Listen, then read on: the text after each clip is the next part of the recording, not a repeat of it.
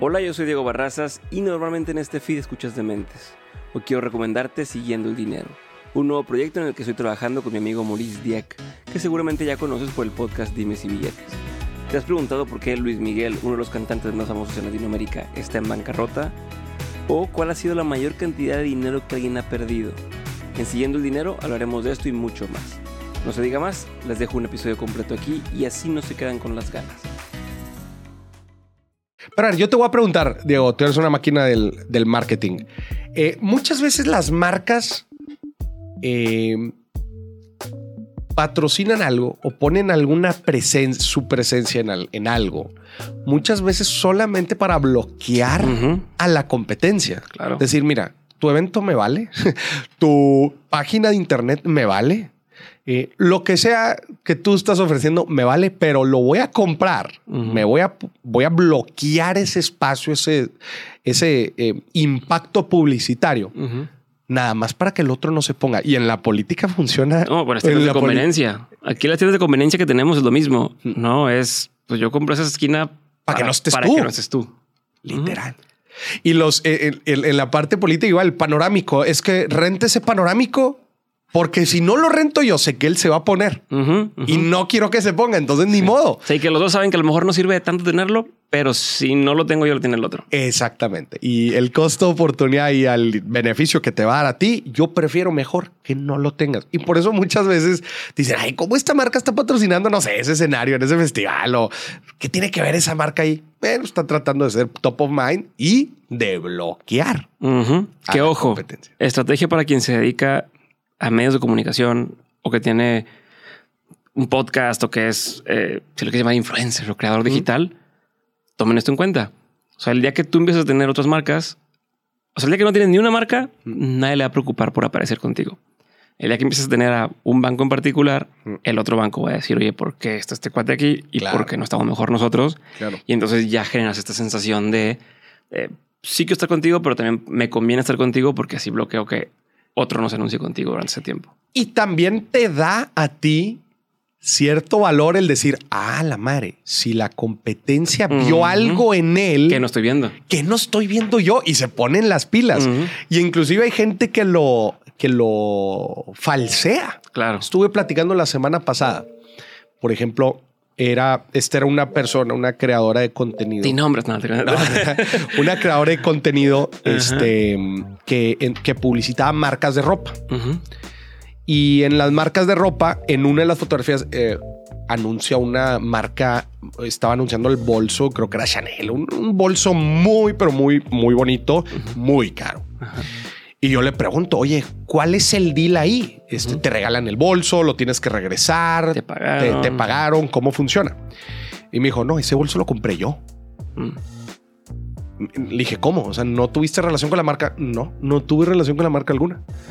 Entonces, pero, oye, pero los etiquetaste, o sea, les estás dando publicidad gratis. Y me dice, es que esa marca no trabaja con nadie. Entonces, lo haces, número uno, para posicionarte, pues, ah, esta chava trabaja con ese tipo de marcas y también para que otras marcas de, pues, de otro, de, de otra Otro índole, segmento. de otro segmento, digan, ay, pues es que esta marca es a estar trabajando, eh, esta chava está, trabajando con esta marca, entonces significa que ha de estar bien cotizada, ¿verdad? Entonces lo hacen inclusive, lo falsean. Lo- los, los que hacen reviews de tecnología lo hacen mucho al principio. Ellos compran, Compran lo que van a hacer reviews. Ya. Que ojo, esto va en pos de un beneficio para, el- para la audiencia, ¿no? De, oye, yo compro este celular, lo pruebo y te digo si vale la pena o no comprarlo. O sea, claro. no es tanto un tema nada más de, de postura o de posicionamiento de véanme. creando valor, están generando valor. Pero al final eso, al final, después de un tiempo, las marcas lo ven y dicen, no, yo te lo mando. O sea, ten, habla del mío, ¿no? Ahí Sí. te va. Y llega un punto en el que se dan la vuelta a las cosas y te puedes poner tus moños y decir, no, No, no, ya no, no. porque me lo mandes, te voy a hablar de eso y ya.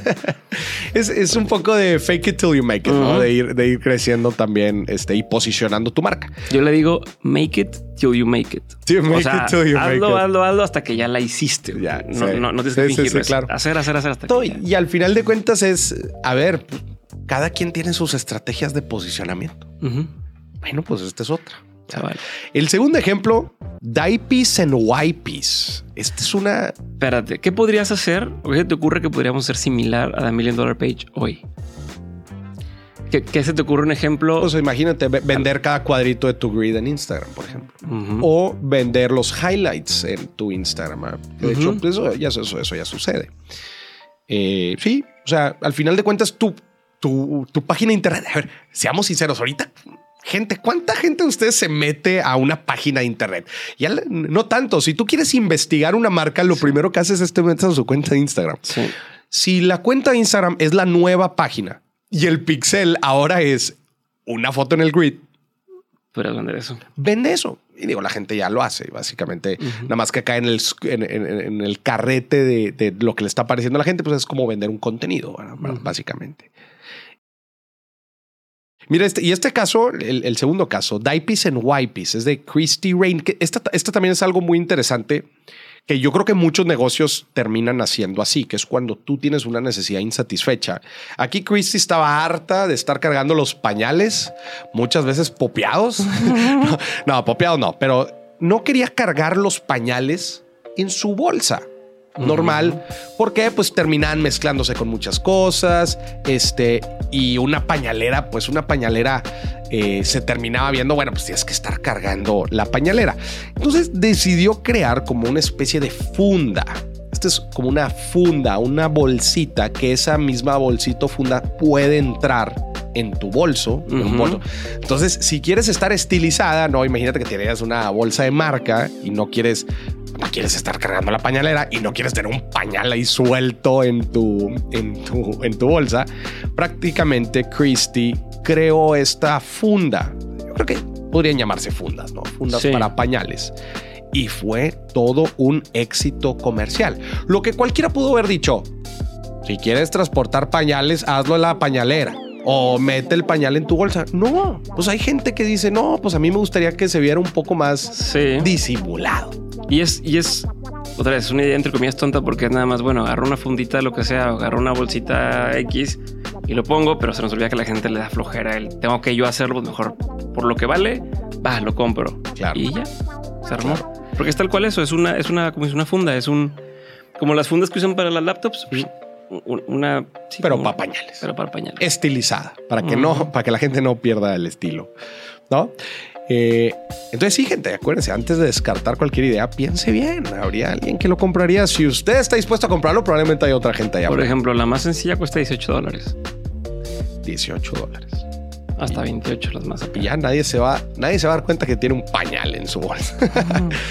Mira el tercer caso, Santa Mail.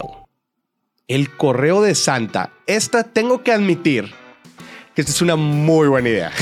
o sea, a mí me gustó, la verdad. Este es Byron Reese. Byron Reese dijo, ¿sabes qué?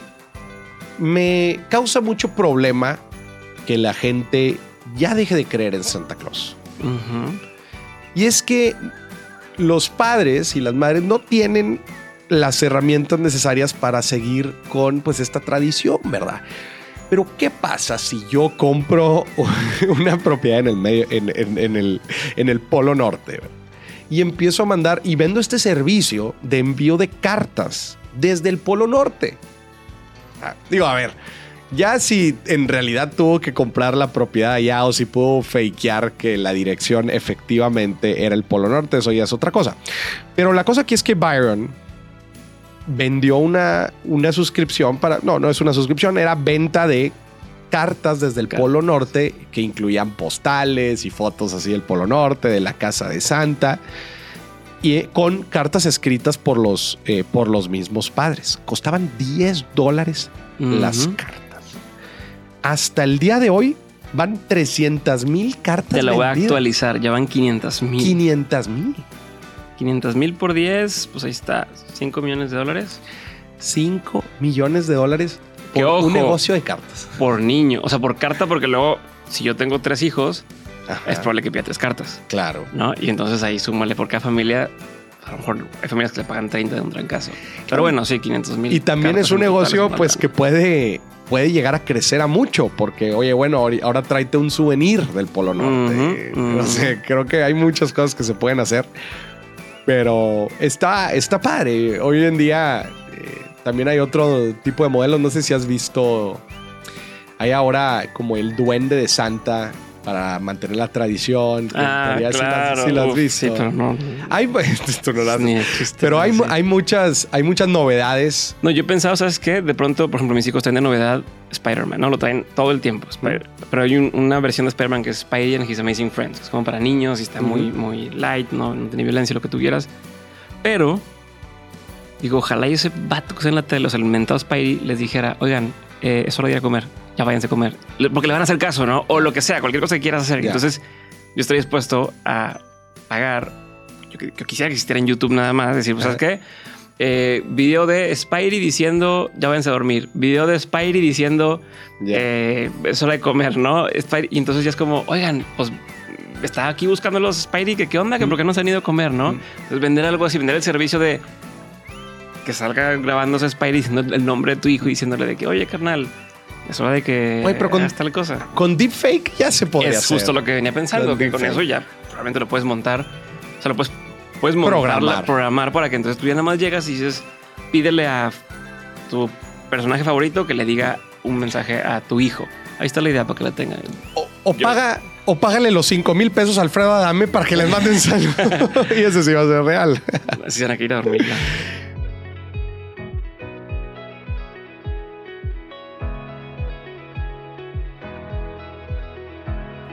¿Qué tal? ¿Les gustó?